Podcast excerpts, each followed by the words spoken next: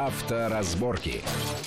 Приветствую всех в студии Александр Злобин. Это большая автомобильная программа на радио Вести ФМ. И, как всегда, обсуждаем главные автомобильные новости, тенденции последних дней, которые влияют на нашу автомобильную жизнь. И главное на этой неделе, конечно, ну, почему-то так все задержалось, но вот впервые в нашей, наверное, недавней истории ГАИ, ГИБДД начало патрулирование скрытые на наших дорогах. Пока в Москве, но хороший опыт, наверное, распространится. Об этом мы обязательно поговорим, что это значит, к чему это приведет, когда это даст результаты. И вторая большая тема – это то, принято, уже практически принима, э, заканчивается прием в Думе э, закона, который будет предусматривать приостановление, приостановку действия водительских прав для должников не только по автомобильным штрафам, но и по всем другим там, кредитам, и пеням и прочим, и прочим. Э, обсудим эти темы с нашими гостями. Это наш автомобильный обозреватель Игорь Мажарет. Игорь, приветствую вас в нашей студии. Здравствуйте. И автоэкспертом Антоном Чуйкиным. Антон, приветствую вас тоже. Здравствуйте. А, мой первый вот такой вопрос очевиден, наверное. Вот к концу недели ГИБДД э, провело, и даже журналистов приглашало на, вокруг там, Кремля сначала, такие вот э, рейды на неприметных э, Шкодах Октавия, без всяких полосок, раскрасок. Водители были, так сказать, без э, формы. Ну, сотрудник ГИБДД сидел все-таки внутри с компьютером, чтобы проверять машины этих самых. Э, и многие люди, вот я посмотрел в интернете э, к вечеру пятницы, писали, что действительно как-то показалось, что в центре Москвы наглецов и злодеев стало меньше. Потому что была большая компания, все знали об этом, что вот начинается. Почему это вообще раньше не делалось? Хорошо, ну, что лучше сейчас... поздно, чем никогда, это очевидно, но простейшая мысль.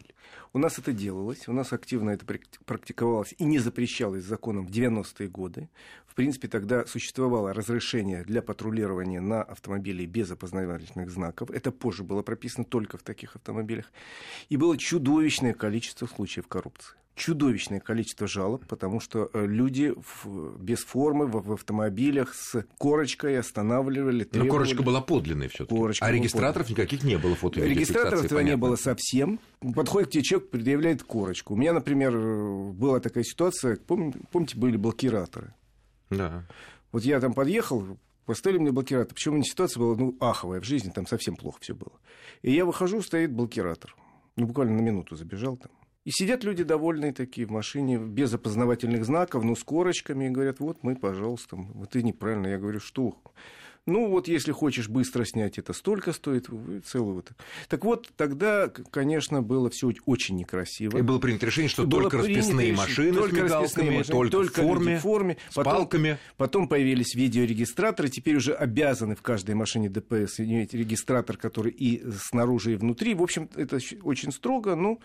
Есть зарубежный опыт, о котором там и Антон расскажет, и я расскажу, потому что и в Америке, и в Европе есть машины, конечно, без опознавательных знаков, но там прописано четко их права, их обязанности. Антон, на ваш взгляд, э, вот эта мера приведет к, когда водитель будет понимать, что каждая машина, которую он может сейчас там подрезать, там, я не знаю, обогнать, прижать, что-то такое, там может сидеть сотрудники ГИБДД, потому как вот, ну, все это скрытое патрулирование. Или все-таки на всех, что называется, надзора не хватит? Не уверен, что хватит на всех, и мне кажется, что эта мера, ну, отчасти временная, потому что следующим разумным шагом будет, э, ну, некая практика, да, от, от наших коллег-юристов, когда регистратор не обязательно в машине ДПС, неважно, со знаками или без, любой регистратор будет приниматься в качестве доказательств в суде.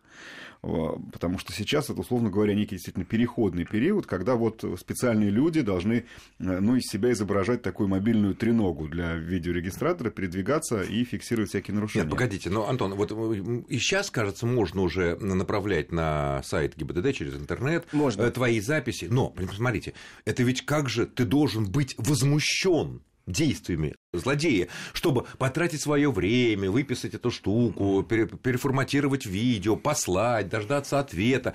Просто так, что я проехал, там, возмутился шахматиста, там, да, угу. то, ну, едва ли люди будут посылать. Сейчас скажу, люди посылают достаточно активно сейчас, но сейчас по закону и правоохранительные органы, и суды имеют право принимать видеокадры в качестве доказательства, имеют право отказать нету никаких э, нормативов, которые бы обязывали принимать обязательно. Ну, формально могут сказать, плохое качество, плохо читается. Да, непонятно где, э, непонятно А когда, можно сказать да. вообще, просто не хочу, а я считаю, что это не доказательство. Ну, То есть сейчас судья... закон не обязывает. И как раз, когда мы говорили не так давно по поводу новых э, веяний по поводу опасного агрессивного вождения говорили как раз о том, что когда будет приниматься уже конкретные наказания продумываться, потому что сейчас будет прописано только определение, то надо обязательно прописать необходимость, э, чтобы правоохранительные органы и суды принимали видеозаписи, фотоматериалы, предоставленные гражданами, в скобках свидетелями. Обязательно. Ну да, если плохое качество, можно сказать нет. Ну, рассмотреть обязаны. Понятно. Ну, вообще, а, Антон, знаете, а вот, да. кстати, вот та мысль, которую подкинул Игорь относительно опасного и агрессивного угу, вождения, угу. которое сейчас уже фактически решено, что такая да. статья будет. Да. Вопрос э, ну, там уже даже прописали, какие действия на дороге могут быть туда включаться. Вопрос только э, в наказании. Ведь смотрите, э, если стоит э, сотрудник ДПС и видит, вот она вон там, там гоняет, да, там машина, да. да, и потом как бы, а я так нормально ехал, я ничего не подрезал, не обгонял там, ничего. Но если вот это скрытое патрулирование mm-hmm. с официальным видеорегистратором, mm-hmm со всеми необходимыми ГЛОНАССами, GPS, там, я не знаю, всеми требованиями, которые установ... может быть установлены судами для видеозаписи. И вот как раз-то они-то, если их будет много, они будут как раз ловить это за опасное вождение, потому что тут не отопрешься. Ну, я там не подвязал, я скорость небольшая. Вот, вот картинка. Вы знаете, я все-таки искренне надеюсь, что их не будет много, потому что... Почему? Сейчас объясню. Значит, с одной стороны, аргументы ГИБДД понятны. Вот такая тайная полиция, да, это ну, удобно... Скрыто, именно, да. Слежка. Именно, да, слежка, там, патрулирование скрытое, тайное. Это удобно именно для того, чтобы вылавливать вот этих вот э, нарушителей. С другой стороны, ну ничего я не могу с собой сделать, э, и, и всякий раз возникает мысль, ну почему же мы опять э, ловим за нарушение, а не пресекаем их в зародыше? На что ГИБДД, наверное, логично говорит, что, ну послушайте, когда у нас едет в потоке машина с э, опознавательными знаками, там, и, и видно, что это ДПС, то, конечно же, все водители паиньки, а как, только, а как только мы поток покидаем, они, значит, начинают многие Мне кажется, резон есть в этих... Вот на этот случай и нужна вот эта вот, так сказать, э, тайная служба. Резон есть, но поскольку все равно и вместе с этим резоном есть и осадочек некий, ну что за нами следить начинают, то я для себя эту проблему разрешил. Мне пришла в голову идея, на мой взгляд, которая компенсирует вот этот неприятный осадок, что за мной кто-то следит. Я предлагаю дальше пойти по пути заимствования зарубежного опыта. И кроме того, что вывести на дороге вот это вот тайную, э, тайные патрули, а давайте заимствуем опыт, который ну, на нашей территории, на бывшей советской территории уже применяют э, закавказские республики. А давайте обяжем патрули, которые э, едут в нормальных машинах и в форме, а пусть они всегда работают, у них мигалки на крыше. Вот ей-богу, когда я вижу эту полицейскую машину за два квартала или за несколько километров... Причем не обязательно ДПС, может быть и ППС. Ну, ну у них нет уже... деления во многих странах. Не, не, не, в нашей ситуации. Вы знаете, Александр, да. тут, на мой взгляд, самое главное, сделать так, чтобы вот эти вот мигалки работали, скажем так, у действующих патрулей. Потому что тогда мы заодно будем видеть, кто из них поехал за хлебом. Или, может быть, там в детский сад. Ну, недалеко в будущее за хлебом да, съездить с мигалкой не страшно. Подозреваю, что это есть. Быстро но, перекусите но, на пост. Да, но сейчас не об этом этом. Так вот, на мой взгляд, если при этом а, явные патрули будут ездить с работающими люстрами, не надо сирен, зачем пугать, но делать себя максимально заметными, то я, соответственно, как нарушитель, которому ну, страшновато попасться, да, я буду уже, условно говоря, поднимать ногу с педали газа не только когда я уперся в хвост патрульного Форда Фокус, а когда я его за пару километров увидел, что вот он на обочине стоит, какой-нибудь трассы М4, допустим, и у него крутятся вот эти вот мигалки. Поэтому, на мой взгляд, э, давайте в одном случае, бог с ним, ну, действительно, мировой опыт, вроде как полезно, пусть будет скрытое патрулирование, но тогда давайте явное патрулирование сделаем максимально заметным, ей-богу, толк будет от этого. А я хочу дополнить, используя мировой опыт. Значит, кроме того, что вот этот белый форт без опознавательных знаков, где будут сидеть сотрудники, он должен иметь необходимое... Не обязательно иметь... белый, не обязательно форт. Я, Это для слушателей. Я да? условно говорю, он может быть, я не знаю, э, Лада Веста черная, но там должны быть такие вещи, которые моментально обозначат, что это полицейский автомобиль в случае, если ему надо остановить совсем уж негодяя. в американских э, боевиках мы видим, как вытаскивается да, э, мигалка, мигалка, вытаскивается мигалка, это делается, плюс еще вот эти есть фонарики, которые э, устанавливаются под решеткой радиатора. Стробы такие, да. Стробы, да. А, объясню, зачем это нужно. Я уже с несколькими просто людьми беседовал по поводу, как вы относитесь вот к таким штукам. И все говорили, мы боимся, что под этим флагом будут какие-то негодяйские негодяи, э, Погоди, какие негодяи, очень удостоверение должно быть у людей. Вот сейчас, вот, вот на трассе Дон в прошлом году нападали негодяи на а. машины. А водителей. Помнишь, была банда ну, ГТС да. называлась?